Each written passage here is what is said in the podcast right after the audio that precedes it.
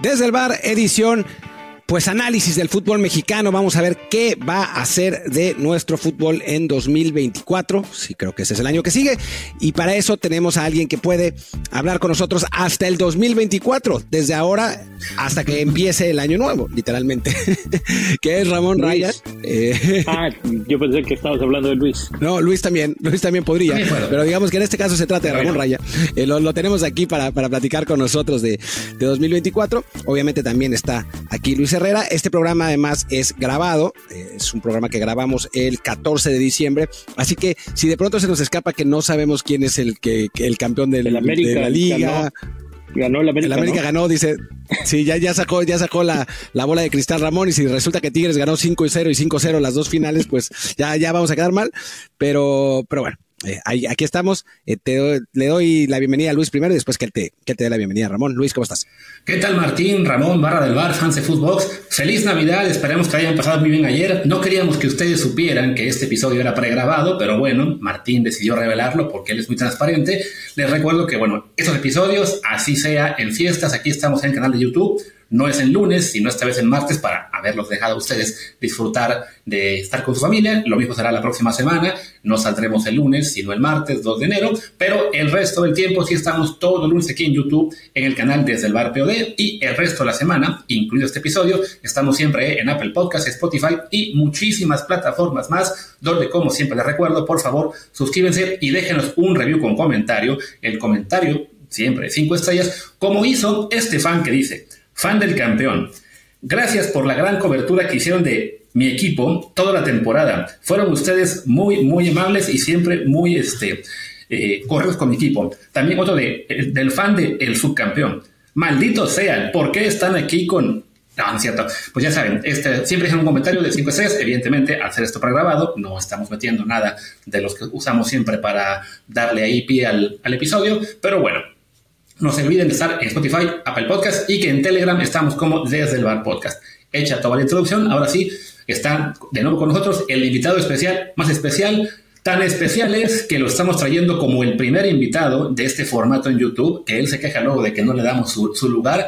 Ramón Raya, ¿cómo estás? Feliz año nuevo, porque con esa introducción tan larga creo que empezamos el 26, ya estamos como a, 20, a 31, ¿no?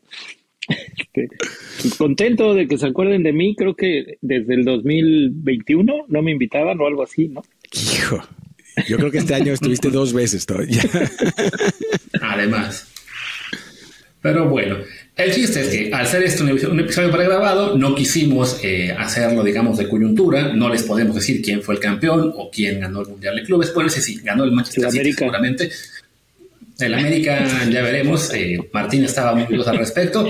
Pero sí queremos aprovechar esta emisión especial navideña para Año Nuevo para discutir lo que será el fútbol mexicano el próximo año y pues lo queremos separar en algunos bloques. El primero sería qué podemos esperar de esta Liga MX que recién concluyó, que ha sido tan, eh, pues, tan golpeada, tan criticada por el tema de que no hay descenso, no hay ascenso, de que algunos clubes este, dicen por ahí que campechanean y con eso pueden ser campeones al final, aunque como pudieron ver el torneo, pues no pasó. Los de la repesca quedaron fuera la mayoría muy rápido. ¿Qué esperas tú, Ramón, de la Liga MX para 2024? Pues no sé, digo, yo por ahí leí que, que, igual iban a intentar ¿no? este, poner un reglamento para reducir la multipropiedad. No sé, no sé si sea eh, con efecto inmediato, si sea para dentro de unos años, pero si no se cambia nada, pues seguramente no los mismos caminos te llevan a los mismos lugares. Entonces mientras no haya una situación que modifique lo que lo que ha venido pasando pues nada nuevo no o sea todos sabemos cuáles son los problemas. La multipropiedad la falta de ascenso y descenso y el excesivo número de jugadores extranjeros que no tienen calidad. Si dijeras es que todos los extranjeros son de, gran calidad, eso ayuda al fútbol mexicano. Después, bueno, pues vendrán los, los famosos torneos contra la MLS, que seguramente interferirán con, con el torneo y habrá quien le quiera dar más importancia a uno que a otro, dependiendo de cómo les esté yendo y la de siempre, ¿no? O sea, el arrancar con algunos entrenadores que irán borrando en las primeras semanas dependiendo de los resultados y con el gusto de, de los medios y de la afición que cada vez es más tóxica. digo, más allá de, la parte de formato, que no va, no va a cambiar nada, seamos absolutamente, eh, digo, sinceros, lo dijo Ramón, lo que fue en 2023 será en 2024. O sea, no, es que de pronto los directivos digan, no, bueno, no, vamos a quitar realmente la multipropiedad en lugar de decirlo tantas veces. Ah, qué, injusto es el, el no descenso. Yo creo que es momento de que Atlante y Morelia regresen a primera división. Vamos a dejarlos que entren. No va a pasar, no va a pasar. Lo que sí me parece interesante, por ejemplo, de analizar es, eh, por ejemplo, la dinámica en la que yo creo que está cada vez más metido el fútbol mexicano, que es que se ha vuelto, digo, la liguilla lo, lo enturbia un poco, pero se ha vuelto una liga de tres para mí, ¿no? O sea, creo que es una liga de América, Monterrey, Tigres. Y después están los otros equipos, ¿no? Está Chivas, está Puma, está Cruz Azul, está León, Toluca, Pachuca, ¿no? Que se pueden meter ahí, pueden, eh, pues, eh, hacer guerra y eso. Pero en la práctica, lo más probable siempre será que estos tres equipos sean los tres primeros o tres de los cuatro primeros o tres de los cinco primeros, pero que estén ahí. ¿Tú lo ves así igual, Ramón? Pues mira, a mí no me disgusta porque, ¿no? Así es. Barcelona, Real Madrid y súmale alguno por ahí ¿no? Igual en Alemania, igual en Inglaterra, digo, eh, no todos los años sucede, pero es lo normal, ¿no? Que haya equipos que por presupuesto y por historia, por jerarquía y por calidad sean normalmente los que están en la parte alta de la tabla. En México ya sabemos que el nivel es parejo, quizá estos tres ahora que, que, que coinciden, ¿no? que llegan el 1 y el 2, no sé cuántos torneos haya pasado. Bueno, de hecho Tigres era el 3, ¿no? Pero bueno, que llegan este, los que todo mundo cree que son los equipos por presupuesto más aptos para ganar el campeonato. No, no sé si sea normal, porque ya en la liguilla pasa cualquier cosa, ¿no? Te enganchas, de repente está el San Luis este, eliminando a Monterrey y después perdiendo de esa manera con América del local. Entonces, a veces depende de un solo partido, de una sola cosa, de un, de un error, incluso ni siquiera tuyo, del árbitro, ¿no? Este, un gol tempranero, que entonces te obliga a cambiar el plan de juego y resulta que en ese cambio de plan de juego te aceleraste y entonces el otro equipo lo aprovechó y de repente el que pintaba, o sea, porque nadie puede decir que en México no podemos encontrar un partido de liguilla en donde San Luis, ¿no? Este, elimina al Monterrey jugando muy bien y a la siguiente, a los tres días pierde 5-0 de local con el América, jugando como si hubiera estado en los últimos lugares de la tabla. Creo que eso en la liguilla puede pasar. Entonces, no, o sea, como para asegurar, ok, el superlíder y el segundo y el tercer lugar son los que van a llegar siempre a la final, creo que es difícil. Sí creo que América, Tigres y Monterrey pues van a estar en la parte alta de la tabla normalmente de aquí a estar dentro de muchos años, porque serían Sería muy tonto perder todo esto que han ganado a través de los años creando planteles poderosos. Creo que definitivamente el que se esté notando cada vez más la diferencia económica que hay entre los regios, el América que está, creo yo, un paso atrás, pero aún muy potente económicamente, y el resto, sí nos está llevando a ese tipo de liga, ¿no? En la cual estos tres casi siempre van a estar en la parte alta por ser torneos cortos, sí, de repente pasará que alguno de ellos no tendrá un buen arranque, tendrá alguna pequeña crisis. Le pasó a Tigres, en el, Tigres, perdón, en el primer torneo de 2003, que por el hecho de que se fue Diego Coca, cometieron la tontería de poner al Chima Ruiz técnico y ahí se cayeron un poco en la tabla. De todos modos les alcanzó para recomponer el camino y ser campeones con Ciboldi desde el séptimo lugar. Pero vaya, siempre va a ser eh, esos tres equipos los favoritos y se va a reforzar con esto la importancia de un formato como la liguilla que abre la puerta a sorpresas, a que un equipo que a lo mejor no tiene presupuesto para competir con ellos, pero que logra armar un buen plantel por 6, 12 meses y llega embalado en el momento justo, les pueda ganar, ¿no? Si, si la gente que de repente le encanta eh, añorear el torneo a puntos, se le cumpliera el capricho, que nunca va a pasar en México eso, pero bueno, si se le cumpliera, a los pocos años estaríamos aburridos de que, hay otra vez América, otra vez Monterrey, otra vez Tigres, y nunca saldríamos de ahí. Ahora, Tigres lo está haciendo con Córdoba, con Laines, ¿no? dándole oportunidad a Marcelo, a Ociel. O sea, tampoco es que, esté con una base de extranjeros eh, al 100, ¿no? Digo, yo sé que no se puede, si pudieran lo harían. Digo, acaban de comprar dos refuerzos que, que, no sé dónde los van a meter, no sé a quién van a sentar o a quién van a vender. A lo mejor le cambian de posición a alguno, ¿no? Sí, es, es un misterio lo de lo que, lo que hace Tigres con todos esos. ¿Cómo? No, que a lo mejor le cambian la posición a alguno, como pasó, lo comentamos en, en, la previa de la final, que bueno, que para ustedes ya fue hace mucho, para nosotros fue apenas ayer, eh, como este, para traer a Gurriarán movieron a Guido Pizarro a la central, ¿no? Entonces ahora para Bruneta, pues bueno, a alguien moverán para acomodar ese once, ¿no? Y digo, nunca les sobran. Eso es lo que pasa con Tigres, ¿no? O sea, los han, han logrado acomodar esos jugadores. O si el que lo compraron por 8 millones de dólares, ha jugado ratitos, ¿no? La temporada sí, se lesionó, sí, etcétera, ¿no? Pero ha jugado ratitos realmente. Ya, eh, además, es un, un, refuerzo que llevó Diego Coca y Diego Coca se fue de inmediato. O sea. Pero, pero juega Fulgencio, por ejemplo, ¿no? O sea, pero juega Fulgencio, por ejemplo, ¿no? Juega Laines ahí. O sea, creo que en ese sentido sí Tigres ha apostado a llevarse a jugadores jóvenes mexicanos talentosos y le ha funcionado dentro de todo. Angulo está jugando también ahí, ¿no? O sea, tiene, a sus, a sus futbolistas. Es distinto a lo que hace América, que a los mexicanos que tiene son mexicanos más consagrados, ¿no? O sea, no, no está llevándose jugadores de 19, 20 años como Marcelo, Bonigo Laines no tiene eso, pero es joven también, el propio Ciel, ¿no? O sea, se, se llevaron a Kevin Álvarez, que es un, un jugador que ya fue mundial, que, digamos, eh, ese tipo de jugadores. Sí, es verdad, se llevaron a Israel Reyes también. O sea, pero sí creo que América tiene un, o sea, le ha apostado más a esos jugadores más consagrados, además de los extranjeros de peso que tiene, ¿no? Que, es, que son muy buenos. ¿Vas, Luis? Ramón te iba a dar ti paso, pero bueno, este. Sí, no, perdón, pensé que ibas a, a, comentar, a continuar tú.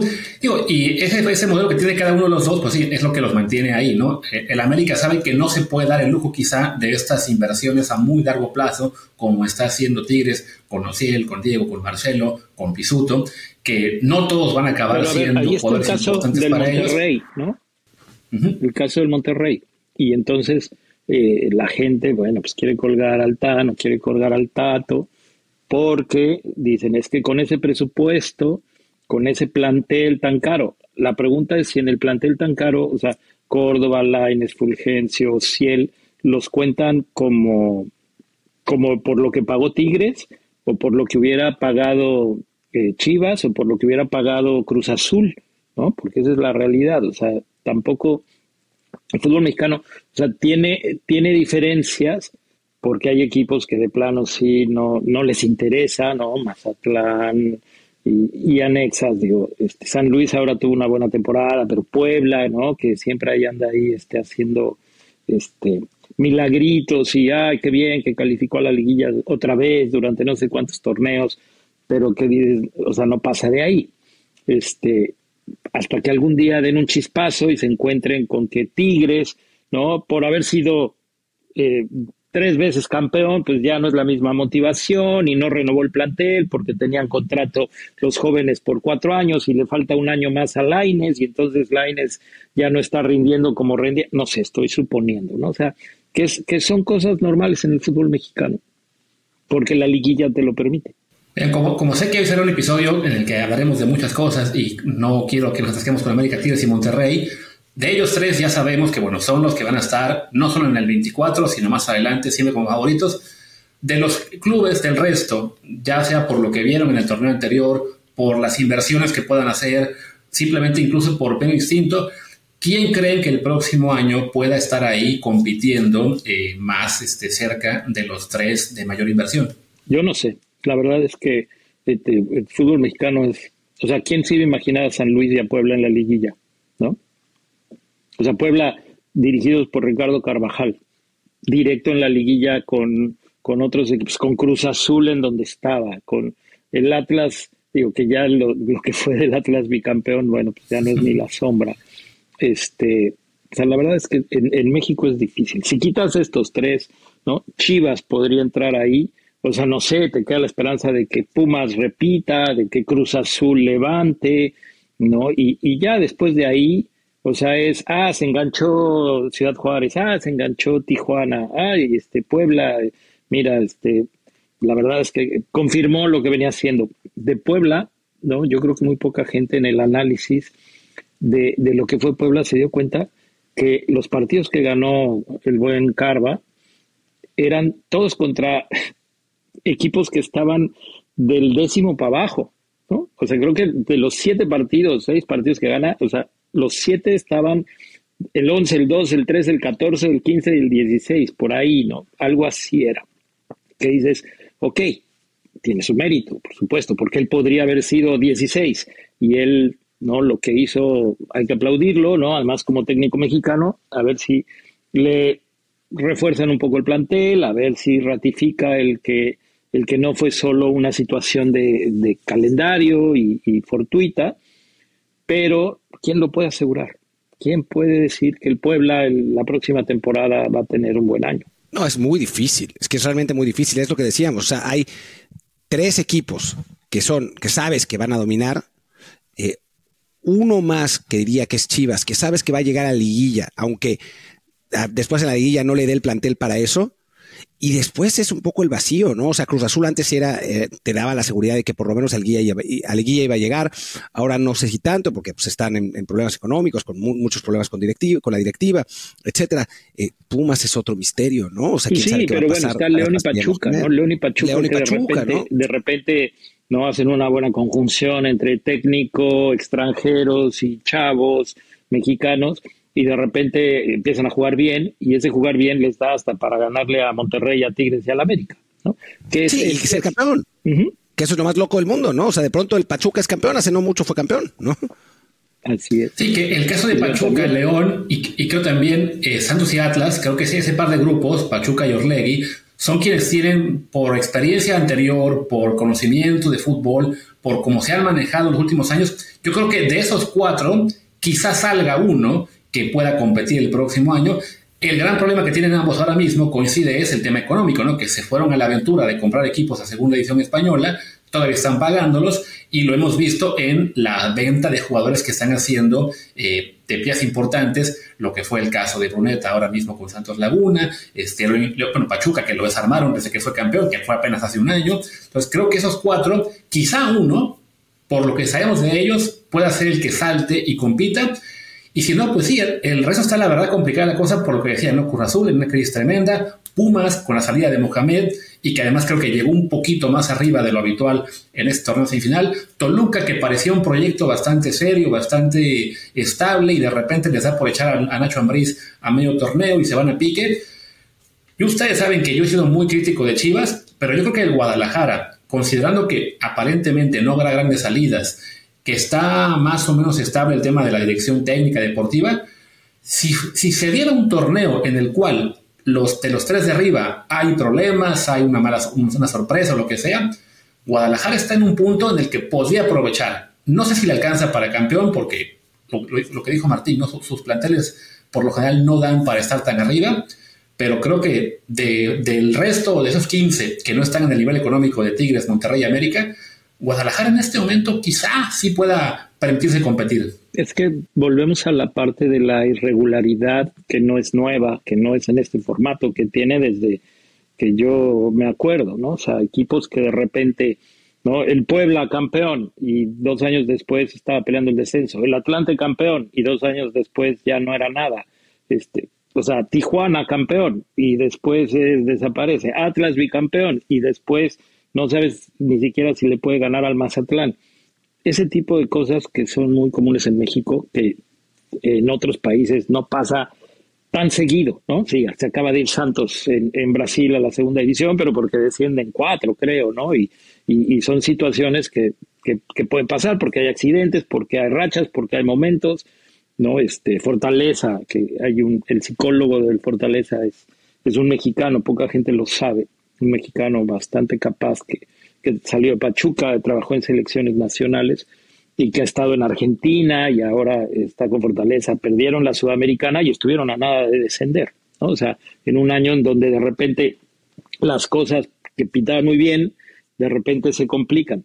Pero en México, o sea, no es, a veces decimos, es porque somos competitivos, la liga es pareja. No, yo creo que es muy irregular. ¿no? O sea, es equipos que eh, un año antes competían bien, 12 meses después están en la calle de la amargura sin grandes cambios de jugadores, ¿no? Porque dicen, no, es que le desmantelaron el plantel, y no es cierto, ¿no? O sea, dos jugadores no deberían de, cambiar de ser este, contendiente al título a, a ser de los últimos en la tabla.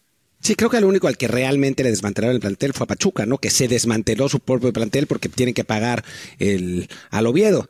Y pues se la jugaron con jóvenes que estuvieron a punto de calificar después de haber empezado horrible el torneo. Y quizás esa sea la apuesta correcta de Pachuca, ¿no? Quizás dentro de un año, dentro de dos torneos, esos jóvenes ya se hayan desarrollado lo suficiente con un técnico como Almada, eh, que les pueda dar el, otra vez la, pelea por el título, ¿no? Y todos vamos a decir, wow, qué maravilla, otra vez Pachuca, arriba. Pues es que además son ciclos, ¿no? Que es un poco lo de Pumas. Yo leía, Pumas no es grande, Pumas no sé qué. Y saber, Pumas siempre ha sido igual, ¿no? O sea, Pumas ganaba cada 10 años antes, ¿no? Y cada cinco estaba en la final y no la ganaba quizá, pero estaba en la final y sus títulos eran casi, casi cada 10 años. ¿Por qué? Pues porque era un ciclo, ¿no? Cuando yo llego estaba Aspe, Memo Vázquez, Adolfo, o sea, todos menores de 22 años, este, debutó Luis, yo, o sea, David Patiño, todos menores de 22, 21, 20, ¿no? Yo tenía 18, Luis 17, que dices, muy difícil que ganes este torneo.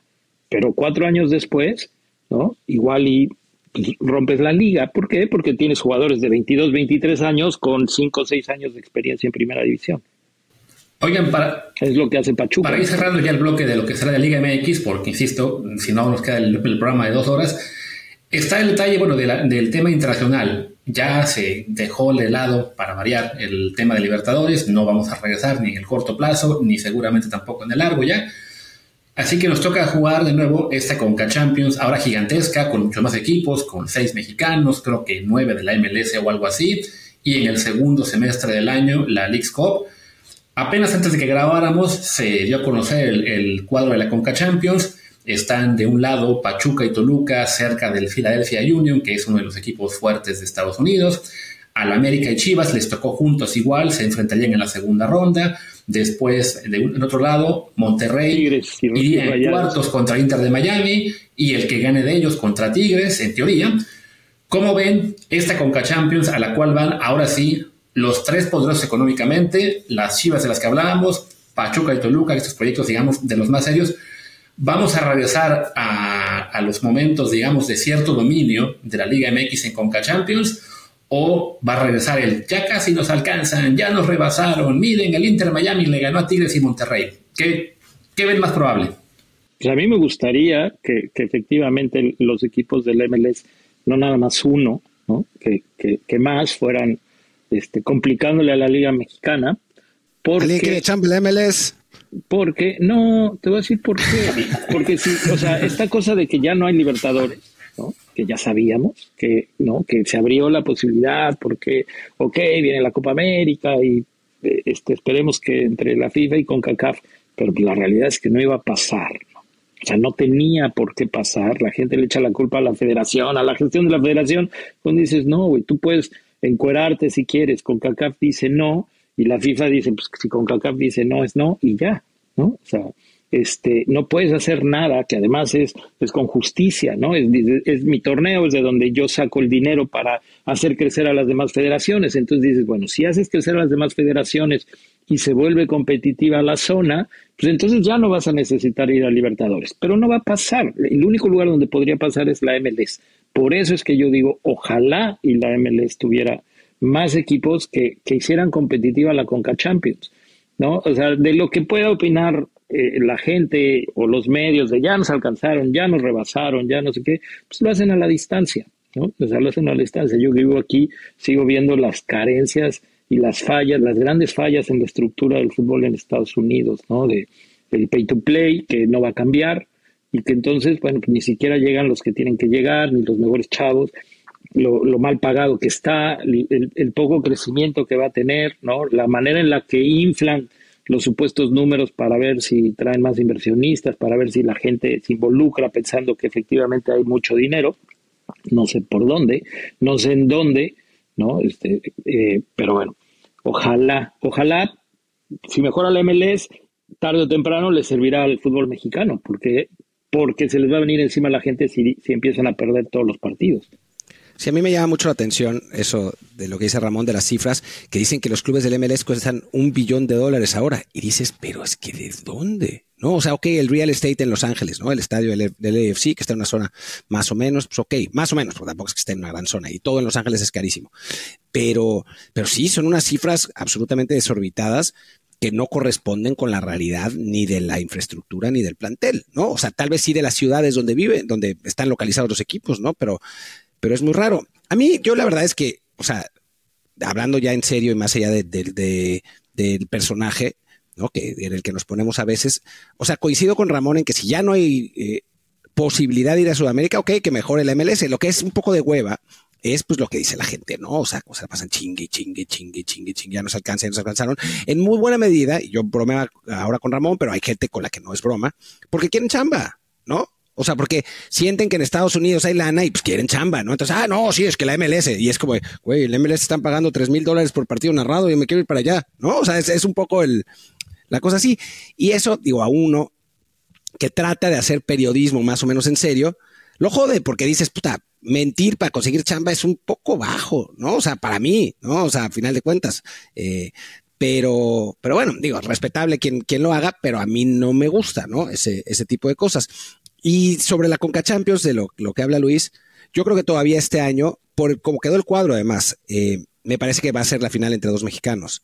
O sea, tendría, tendría lógica, porque quedan los dos equipos más fuertes de México, dos de los tres, digamos. De un lado, sí, con el Inter de Miami, pero pues con el Inter de Miami, con un Messi que va a ser un año más grande, con eh, jugadores, o sea, con un Jordi Alba que va a ser un año más grande, con Luis Suárez que seguramente llegará, pero quién sabe cómo esté la rodilla. O sea, me parece que ya, ya en, al final de la, de la temporada del MLS ya se vio un poco las carencias del Inter de Miami, ya que se les acabó la famosa bonanza psicológica de Ramón, ¿no? Entonces me parece que que estén en ese mismo lado del cuadro, Tigres y Monterrey, pues obviamente es, es un tema. Y del otro lado está el América contra equipos que no son tan buenos, ¿no? Entonces creo que ahí puede terminar siendo una final entre, entre mexicanos. Quizá no, ¿no? O sea, quizá terminen ganando los, los, los de la MLS, pero parece, parecería en principio. Yo con mi esfuerzo de quedar bien con los fans de Chivas, hablando bien de su equipo para que nos den chamba, digo, para reconocer su buen trabajo, y Martín diciendo, ah, en el cuadro del América no hay equipos buenos, cuando acabo de decir que en segunda ronda les toca a Chivas. Pero es cierto, ¿no? Si ese cuadro, sea Chivas o sea América, que bueno, por plantel tendría que ser América, sí, parece que lo tiene un poquito más sencillo a su lado, hasta que en semis le tocara ya sea Toluca, Pachuca o el Filadelfia, que sí es de los gringos, digamos sí, los estables, el peligroso, ¿no?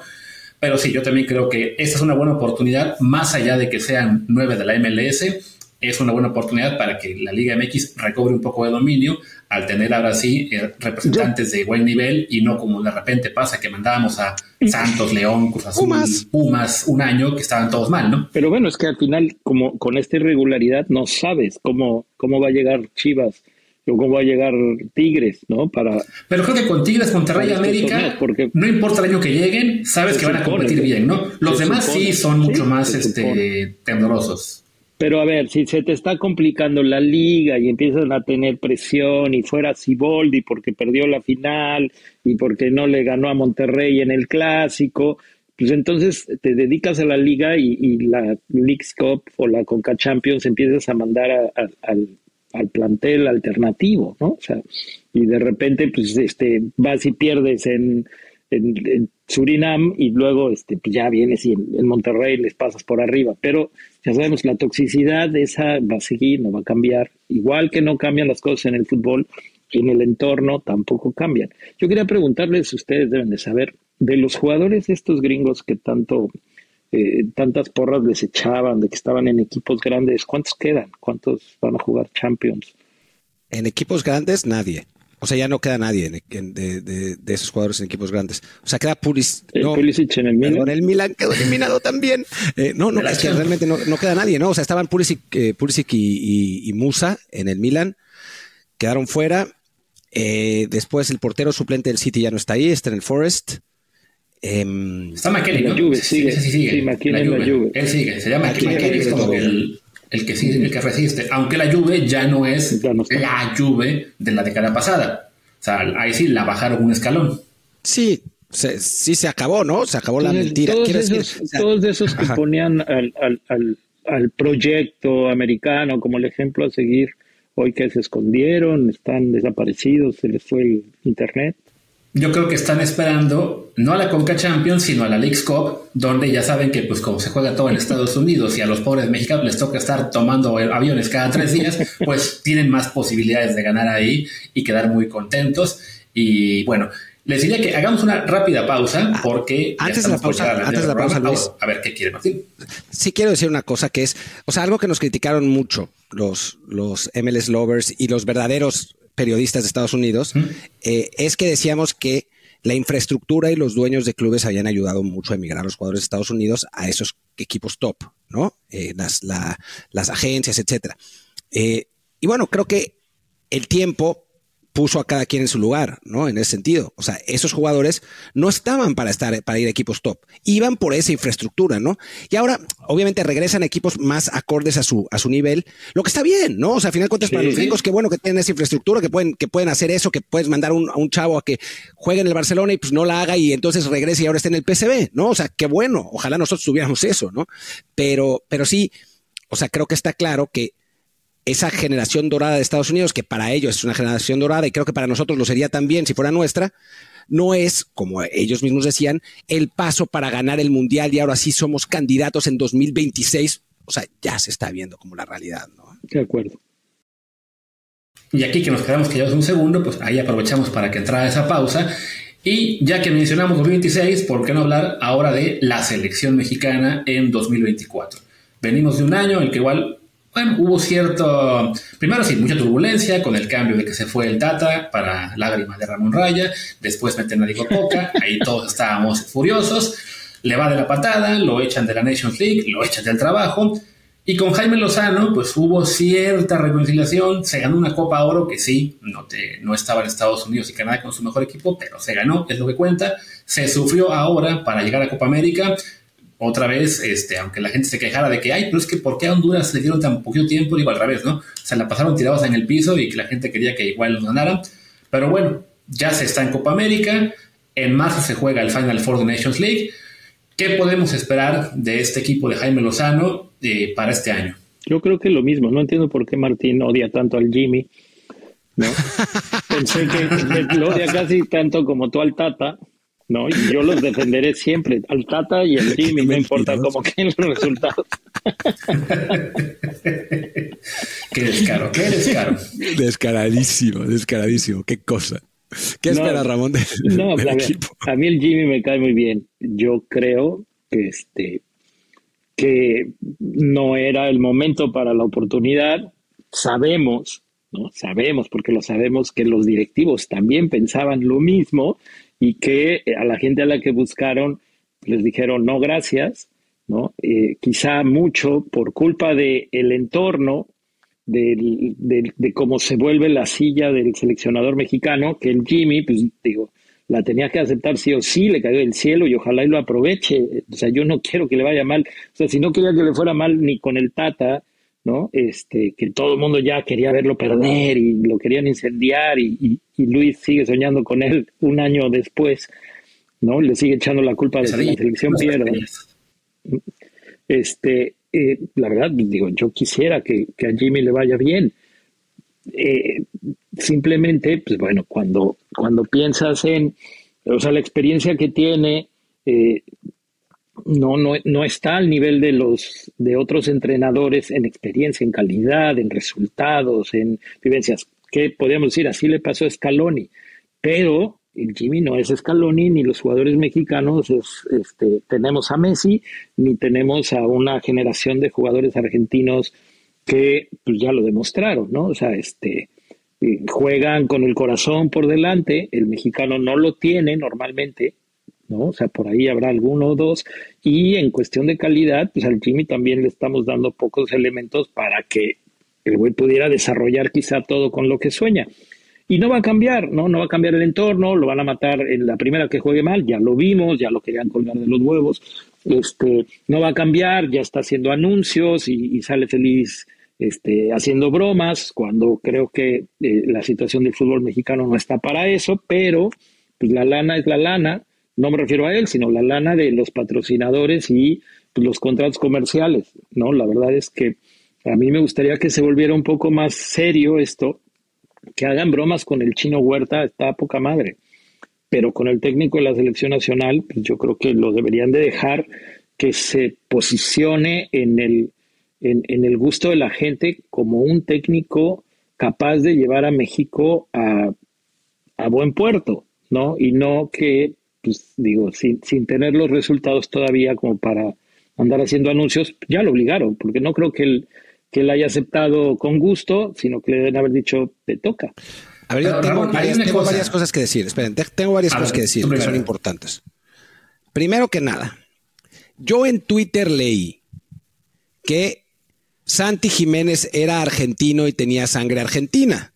Entonces, tú estás hablando que Argentina es distinto a México, pero nosotros tenemos a un argentino según lo que dice Twitter. Eso es para mí una Biblia. Así que yo creo que con Santi Jiménez sí vamos a llegar porque eso. ¿no? Sí, sí, tiene, eh, sí, claro que es argentino, ¿no? Tiene sangre argentina por todos lados. O sea, es, es mexicano por naturalización o no sé si por este porque su papá se naturalizó, no sé, la verdad no sé cómo funcionó la, el, que Santi se volviera mexicano. Ahora, eh, Santi su formación la hizo en México, no es un argentino formado en México. Tiene sangre argentina, seguramente tendrá el carácter y el temple que tenía su papá, que era un grandísimo jugador, lo está demostrando, pero, pero no es, no es uno solo. ¿no? Y Santi no es Messi, ojalá, ojalá y tuviéramos uno así. Yo, yo lo decía medio de broma, pero ok, de acuerdo. Y segundo es lo que iba a decir. Sí, pero la gente se lo cree, pero la gente, tú lo dices de broma, yo sí, o sea, lo entendí perfecto porque lo hemos platicado, pero la gente sí cree que Santi va a venir a ser el salvador del fútbol mexicano. No, y esa es la otra que iba a decir, o sea, qué falta de respeto a los jugadores mexicanos al decir que ninguno de ellos podría llegar a ser Messi, porque todos sabemos que, no sé, eh, eh, eh, Córdoba. yo, yo tengo, yo me acuerdo, yo leía y escuché un desde el bar donde decían de Laines, que qué bárbaro. Hijo, este, este, este, ha sido el, el episodio de, de las mentiras y las mierdas. ah, no, no, lo voy a buscar. Ramón vio cómo le está yendo al toque en ESPN no dijo, a ver si por ahí hay una, No nieguen a Laines. No, no lo negamos. Pero, pero pero comparado con Messi, no, o sea, no, tampoco, tampoco. No decías que ¿no? Bueno, vela. De, hecho, ya me imagino. Lo del Messi mexicano, sea con Lines, sea con quien sea, por lo general lo dicen siempre los que no quieren que le vaya bien al jugador. O sea, los que es que salió un buen prospecto de la América, entonces ahí vas a empezar a ver a fans o editores o lo que sea de Chivas que ponen lo del Messi mexicano para que cuando no lo sea, ven cómo siempre lo inflaron. Es a ver, pues es que nadie serio dijo ni de Alaines ni de nadie que será el Messi mexicano, ¿no? Pero claro, cuando de repente uno quiere elogiar a un jugador joven, pues en México no tenemos esa capacidad de decir, ok, se le está elogiando, es una buena ¿eh? promesa. no la tuvimos no significa, ya, claro, toda la vida, ¿no? Eh, no significa que va a ser una mega estrella. Pasó en su día, por ejemplo, con la primera generación campeona del mundo 17, con, con Giovanni, con Ben, los demás, que decir que eran muy buenos y todo, para, pues, para mucha gente fue de casi con estos vamos a ser campeones del mundo, cuando literalmente al día siguiente de que, de que ganaron la final, Martín y yo que estábamos en la afición, este, me pidió Martín que yo preparara en ese momento un, un, análisis de, ok, ¿qué ha pasado con las generaciones campeonas del mundo en esa edad? Y vimos, ¿no? Por lo general se pierden por completo, ¿no? Si algunos jugadores son de la selección mayor, con que sean dos o tres, ya es ganancia, ¿no? Acabaron siendo cuatro o cinco, le fue muy bien. Pero claro, a la gente en México le cuesta mucho el poder dimensionar elogio de promesa este, de Messi mexicano. Antes de que se olvide, Ramón, tú mencionabas el caso de, Jaime Lozano, bueno, esto de que ya lo obligaron a hacer comerciales y a hacer chistes para TikTok y no sé qué más. Ok, yo sé que no nos gusta que, que salga el técnico de la selección en comerciales o en una red social, ¿no? ¿Es acaso únicamente en México donde pasa? O sea, el técnico de Brasil no hace un comercial. Luis Enrique, cuando era técnico de España, no salía él en su Twitch y también tenía su, este, ¿cómo se llama? Su scooter con el cual aparecía todo el tiempo en las redes. O sea, ¿por qué creemos que únicamente al técnico de la selección mexicana le afecta hacer un comercial o algún video para TikTok? No, a ver, yo no, yo no creo que, que sea el único. ¿No? Pero a ver, es como cuando yo veo bailando a, un jugador que, que, metió un gol, ¿no? Dices, primero gana, y luego bailas. Porque si bailas, ¿no? Ahí tenemos todos los ejemplos de estos güeyes que bailaron, las chivas festejando como la monja o no sé qué, ¿no? Y, dices, y luego, resulta que el partido que tienes que ganar no lo ganaste. Entonces, ¿quieres bailar? Baila cuando quedes campeón. Entonces, si España y Luis Enrique quieren salir, digo que para mí fue una reverenda mamada y, al final terminó pagándolo, ¿no? El, el, hacer streaming todos los días, estar más preocupado hacia afuera que hacia adentro porque él se sintió bien cool, pues así le fue con la selección, ¿no? Digo, a lo mejor no tiene que ver una cosa con la otra y en el futuro este, todos los técnicos van a tener su canal de YouTube y antes de, de los partidos del Mundial van a hacer streaming y van a hacer bailes en TikTok. A lo mejor se da, ¿no? O sea, porque igual no tiene una cosa que ver con la otra. Yo sí creo que hay momentos, ¿no? Entonces, si el técnico de Brasil, que ahorita Brasil no debería, ¿no? De estar bailando, eh, quiere salir a bailar, me parece fuera de lugar. ¿Por qué? Porque es que regresen a ganar un, mundial, que regresen a ganar la Copa América, que regresen a, ¿no? A, ser el mejor de Sudamérica, porque no lo han sido. Parece que sí, pero a la mera hora no. Y este, si quiere salir Scaloni hoy a bailar, pues bueno, ya fue campeón del mundo. No me gusta, pero vale que baile. ¿No? O sea, poner a, ver, pero es que hay una cosa, hay una cosa a que baile cuando no le hemos ganado a nadie, cuando, cuando la situación está precisamente para, vamos a preocuparnos por otras cosas antes de bailar, ese es donde yo creo que, que, no, se, que no vale la comparación. ¿no? Yo lo que iba a decir es que Brasil no tiene ni técnico. O sea, no, no podemos ponerlo a bailar porque ni hay, ¿no?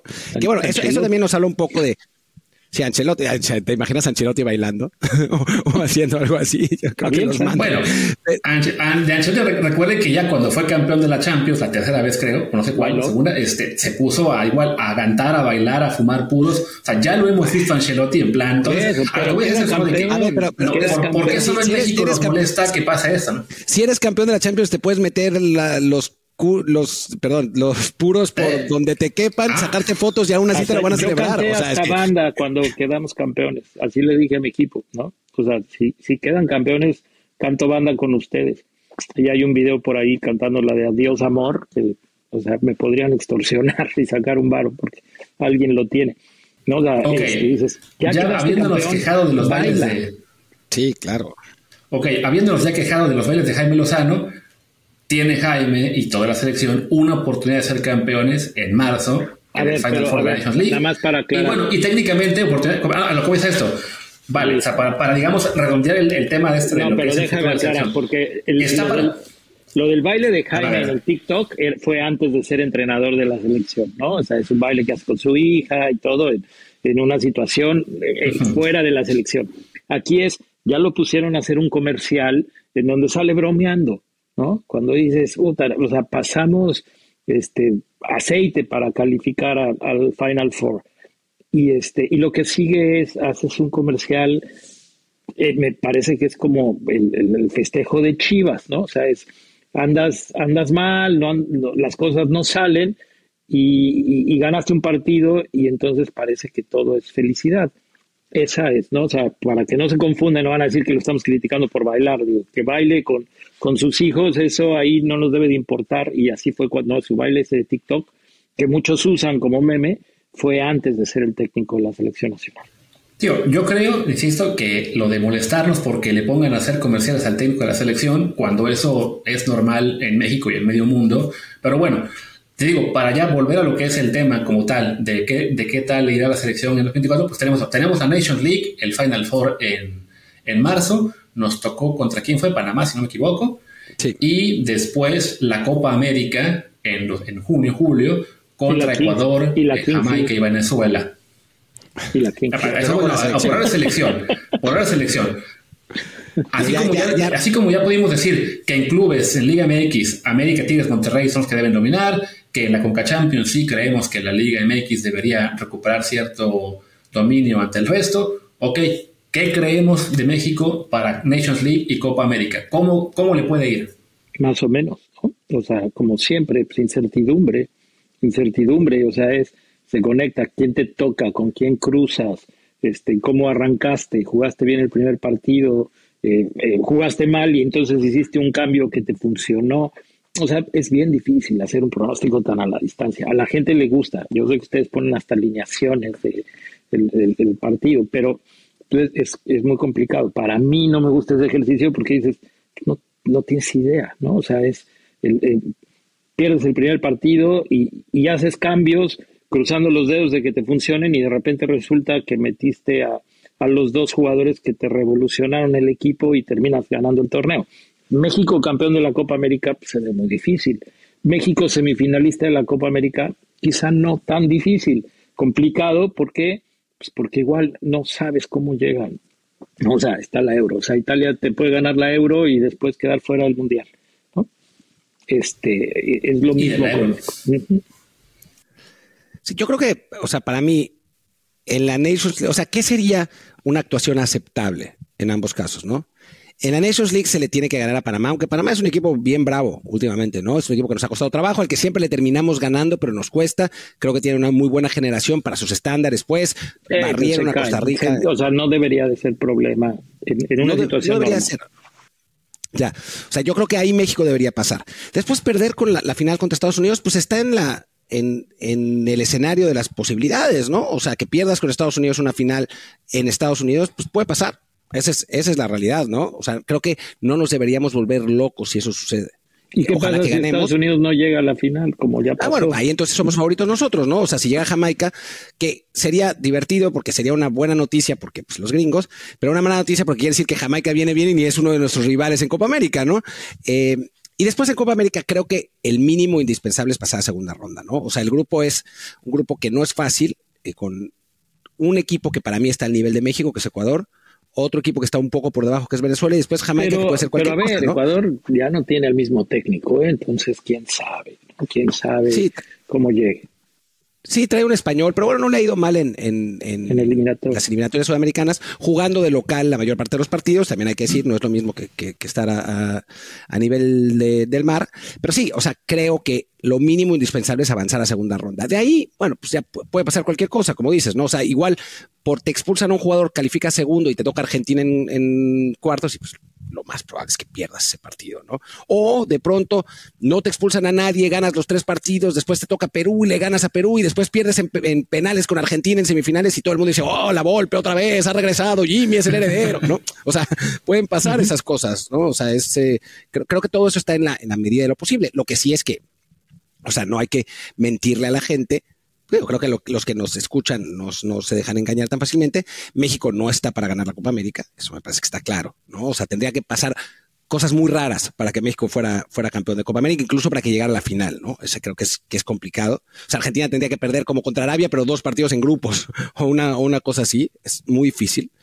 Eh, y creo que en un partido, en una final hipotética de Nations League entre México y Estados Unidos, hoy por hoy los favoritos serían ellos. No por mucho, pero serían ellos los favoritos. O sea, creo que tienen un mejor equipo. Eso, insisto. por los resultados anteriores, ¿no? Por, por los últimos resultados podrías pensar que, que Estados Unidos lleva ventaja. Pero una vez más, son partidos que, o sea, al ser finales se juegan ese día y ese día se define todo, ¿no? No, o sea, no es que Estados Unidos, o sea, no es México contra Argentina, que dices las posibilidades de que México le gane a Argentina se reducen porque históricamente no se les ha ganado muy pocas veces, ¿no? Dices México, Estados Unidos, sí hoy parecería que son eh, tienen eh, más chance ellos, pero por una cosa de nada, ¿no? Digamos que el escenario y eso que estamos hablando de un México que no está que no está, sí, no está bien. Exacto, que ese es el punto, ¿no? Que esta selección mexicana entre que lo que tú comentabas de que a lo mejor el técnico, bueno, llegó por circunstancias de la vida, pero no es el más preparado, más capacitado, más experimentado de la era reciente, porque la generación que tenemos de jugadores no es tampoco una de las de mayor nivel de últimos años. Digo que el escenario más positivo dentro de lo realista sería ganar la Nations League, que es complicado, y llegar a semis de la Copa América, pero de nuevo, ¿no? Estamos hablando de escenarios con un poco de suerte, con a lo mejor este, un partido en el cual el, equipo que está fuerte que tú tenga un mal día. Ya pensar en algo más, creo yo, sobre todo lo que sería llegar a final o ganar Copa América, sí es muy wishful thinking, pero no acorde con la realidad del fútbol mexicano. Ahora, imagínate que pase, ¿por qué no? ¿No? Porque es en Estados Unidos, porque este, los equipos sudamericanos por ahí eh, llegan con algunos lesionados de, temporada tan larga, etcétera. Y, que México, aprovechando que es local, ¿no? porque es más local que Estados Unidos, este, gana la Copa América. ¿Qué sigue? Uh. O sea, que, que de ahí a, ¿no? México campeón del mundo 2026 y lo vamos a escuchar. sería, sería circunstancial, sí, sí, sí. Pero a ver, si ganamos la Copa América, o sea, es lo que yo decía en otro programa, ya llevamos 50 minutos, sé que nos tenemos que ir cortos, falta hablar de, de la Kings League después de esto, pero creo que la Copa América es también un fin en sí mismo. O sea, si México es campeón de la Copa América por alguna razón, ya es un gran éxito de la selección mexicana. Es probablemente el éxito más importante en la historia de la selección mexicana. Seguramente, ¿no? Entonces, eh, digo, ya el mundial será otra cosa, ¿no? Y no vamos a ser favoritos, ni muchísimo menos, pero creo que ya daría como para alegrarnos, ¿no? Si somos campeones de América y para restregárselo a los argentinos, sí, campeones de América, y les ganamos a ustedes, porque pues, tendría que ser así, ¿no? O sea, no, no, hay, Pero sí, hay que admitir que, que México ganara la Copa América en su situación actual sí sería porque se dio una combinación de resultados de escenarios muy poco probable, ¿no? O sea, sería, no sé si lo mismo o casi, pero bueno, que como cuando Grecia ganó la Eurocopa, ¿no? O sea, hoy México no es un candidato real a ganar la Copa América, como quizá pensábamos que lo era en la de 2016, y mira cómo nos acabó yendo, ¿no? Aunque Faitelson lo quiera decir para levantar polémica, que México está obligado porque seguramente alguna cosa sí dirán en los medios hoy que, estamos acostumbrándonos a escuchar ese tipo de mamadas, ¿no? De México por jugar en Estados Unidos está obligado porque tiene más apoyo que ¿no? a llegar a la final y ganarla, porque seguramente lo escucharemos de alguno de nuestros periodistas de esta era moderna.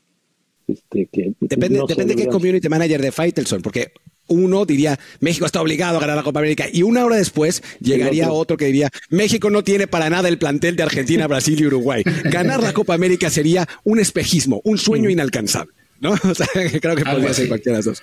Sí. En fin, Luis. Pero bueno. Bueno, les digo, ya, entonces ya quedamos en eso, con lo que no, no es, digamos, el escenario más realista que gane México la, la Copa América. Llegar a semis incluso es que se dé todo de la mejor manera posible pero bueno, ahí queda nuestro panorama de 2024. Y el último tema que queríamos mencionar, aprovechando que el compañero Ramón Raya es el nuevo entrenador del Club de Fútbol Extraterrestres, porque aquí hablamos en español, no, del Aliens Football Club, si no me equivoco, le pusieron en la Kings League. Pues la Kings League llega a México, un formato Fútbol 7 que explotó en España, eh, impulsado por Gerard Piqué y este streamer, ¿cómo se llama? Ibai que le fue muy bien, que tuvieron la final incluso en el Metropolitano y en el Camp Nou la otra temporada, que, fue un bombazo mediático. Y ahora llega a México con varios este, streamers también involucrados, con Chicharito, Miguel Ayun también ahí entre los presidentes. Y bueno, Ramón, tú que vas a estar ahí como entrenador de los equipos, ¿qué crees que puede representar la llegada de este formato eh, a México en términos sea, de competencia con la Liga MX, de generarle ruido o que no tengan tanta nada que ver. ¿Tú, tú que estás aquí adentro, cómo lo ves? Yo, yo creo que no. O sea, yo creo que va a tener su público más joven, ¿no? Porque al parecer así es en España, ¿no? O sea, es gente que, que sigue a estos streamers. Yo no sé si ustedes sigan alguno de ellos. Yo la verdad es que no lo hacía. Este, eh, y que, digo, va a tener un público diferente, un público nuevo y que no tiene nada que ver con, el fútbol convencional. ¿no? Entonces es un producto, así como existía el fútbol de playa y el futsal antes, que no terminaron de pegar y de jalar, bueno, pues ahora se está intentando con este formato que, que al tener a, gente que ya tiene un número de followers, pues los traes en automático, ¿no? Y los pones a ver un fútbol que o sea, eh, afortunadamente para mí, porque ese es uno de los motivos por los cuales yo acepto, es porque eh, pues la competencia deportiva se volvió realmente una competencia deportiva, ¿no? O sea, los entrenadores que están ahí, los jugadores quieren ganar, no quieren hacer show, no están para hacer bailecitos ni nada. Digo, al final, eh, este, entiendo perfectamente que, ¿no? Que, que la Kings League es para generar audiencias, pero la parte deportiva, pues depende de los que estamos ahí, y entonces, ¿no? Acaban de anunciar a la Volpe, está Severo Mesa, está Ángel Reina, está Alejandro Castro, estoy yo, este, Torres Nilo, ¿no? Decías. Eh, no, bueno, pero hablo de, ellos de entrenadores. Ah, de entrenadores. ¿No? Este, que queremos ganar. Jack Spassi, que, este, que también quiere ganar, ¿no? Que lo quiere hacer lo más serio en la parte deportiva, aunque bueno, él, sí, él quiere este, un poco de show. su show, ahí está, sí. Este, y, le gusta, y, y, que, y bueno, que el formato lo permite, este, pero pues lo que yo descubro es que la parte deportiva pues sí va a tener cierta seriedad, ¿no? Hasta que empiezan a entrar las reglas de estas que, ¿no? Del dado y de los goles dobles y de las sanciones, que bueno, pues a la, a la gente más joven al parecer le está gustando. Ojalá, ojalá pegue. Yo creo, ¿no? Y espero, porque bueno, pues eso significaría crecer y continuar y, y, y bueno, tener no solo yo, sino mucha más gente eh, oportunidades de seguir en el fútbol y de tener trabajo.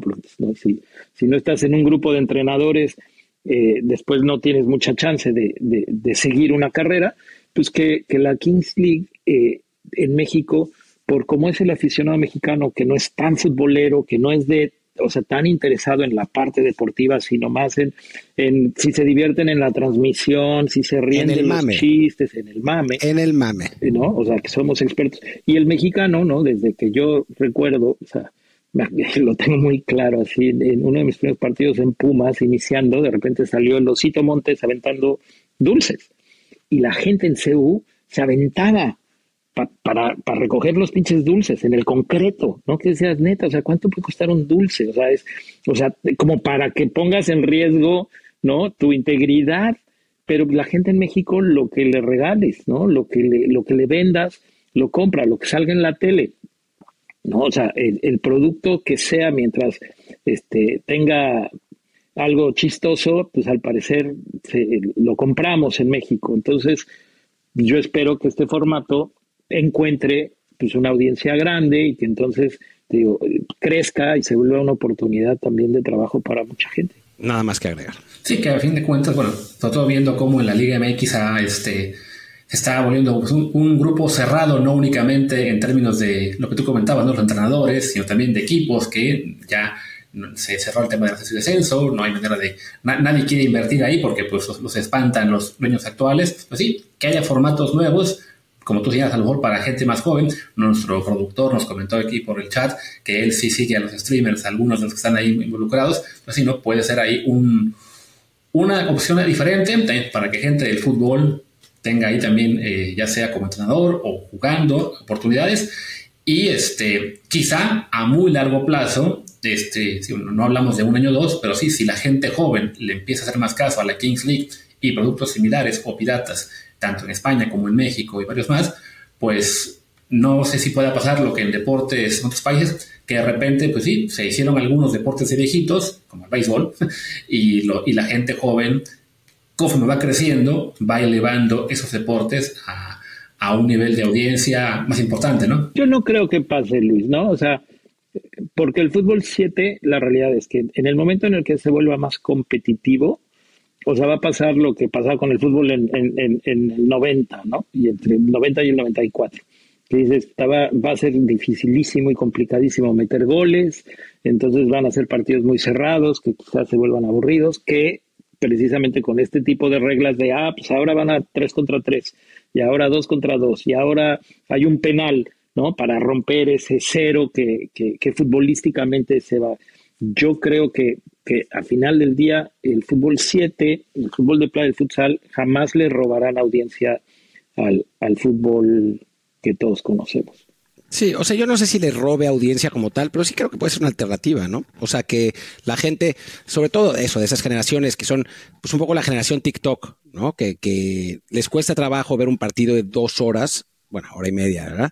Eh, y que ven más bien pues las acciones en YouTube y todo eso, pues les interesará un formato más dinámico, más activo, etcétera, ¿no? Eso no quiere decir que dejarán de ver el fútbol y que dirán, ah, bueno, ahora no voy a ver a Mbappé porque voy a ver a Chanito de las Pitayas, ¿no? O sea, es, es, como distinta la situación, pero sí creo que pueden encontrar un nicho, como lo ha encontrado a final de cuentas en España, ¿no? Que, que tiene su nicho ahí, ¿no? No es que la gente le deje de ir al, Real Madrid, o al Barcelona, ¿no? Pero, pero hay gente que le va por sinos, ¿no? Entonces, bueno, pues está bien, ¿no? O sea, son espacios. No, y yo lo que digo además es, si quieren que reportemos de la Kings League, pues que se mochen con un patrocinio y encantados hacemos toda la cobertura que quieran. O sea, mientras genere para todos, pues estamos todos felices. No, no hay, no hay, no hay problema ahí. O sea, no es como si como hemos hablado, con el patrocinio de Arabia Saudita, que Luis está dispuesto a aceptar los petrodólares y yo digo que éticamente no lo aceptaría. O sea, aquí en este caso no tenemos ningún problema ético. Eh, no creo, no creo, a ver, imagínate, ¿no? O sea, hay presidentes que tienen 30 millones de followers, no creo que la Kings League esté buscando a alguien más, o sea, porque pues, es parte de, ¿no? O sea, que el presidente promueva a su equipo dentro de los followers que ya tiene. No, a lo que voy es que a final de cuentas, si es negocio para todos y no afecta a nadie, pues está bien, ¿no? O sea, ¿cuál es el problema?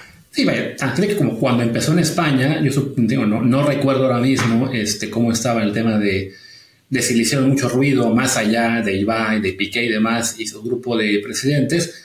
No creo que marca, Sport, etcétera, la pelaran mucho cuando se anunció, pero ya que se jugaron las finales en el Camp Nou, la otra en el Wanda Metropolitano, ahí sí eh, estaban Marca y demás medios haciendo contenido para de, esas finales, lo que sabemos en el lo que se llama contenido SEO, para que la gente en Google que anda buscando llegue a tu sitio.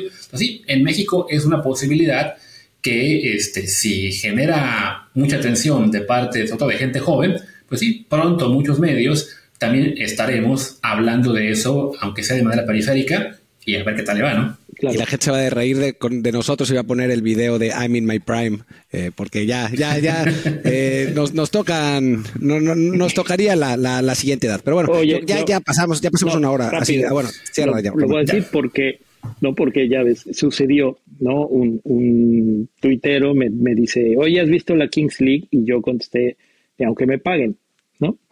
No, pero dale, me pone, dale una oportunidad porque este la verdad es que está, está padre, está interesante, y yo le dije, me parece que es más show, ¿no? Y esas reglas raras, pues la verdad no va conmigo. Este, supongo que habrá sido tu cuate el que te, te comunicó, ah, él borró sus tweets.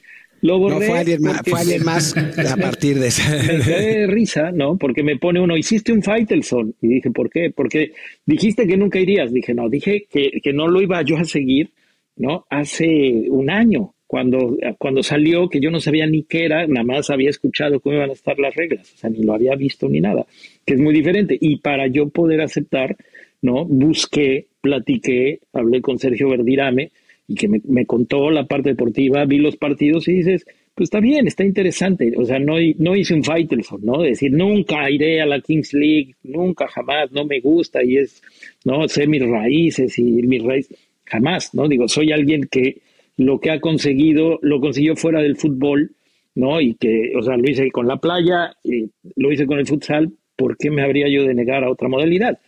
Yo me muero por regresar al fútbol, ¿no? O sea, eso es lo que yo quiero hacer.